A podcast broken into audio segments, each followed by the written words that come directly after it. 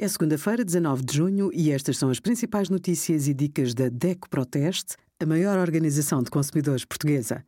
Hoje, em DECO.proteste.pt, sugerimos a análise aos carros elétricos topo de gama BMW i7, Mercedes-Benz EQS e NIO ET7, o artigo que responde a todas as dúvidas sobre o parto e o resultado do teste da DECO Proteste a 21 detergentes para lavar a louça à mão.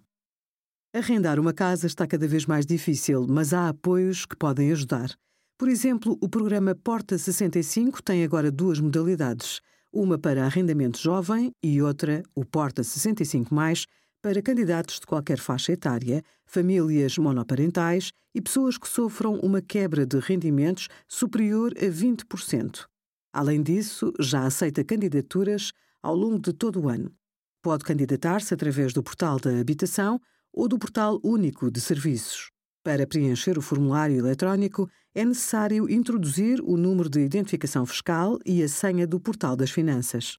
Em alternativa, pode usar o cartão de cidadão, os seus códigos PIN e o leitor de cartões.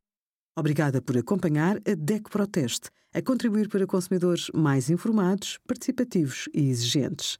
Visite o nosso site em deco.proteste.pt.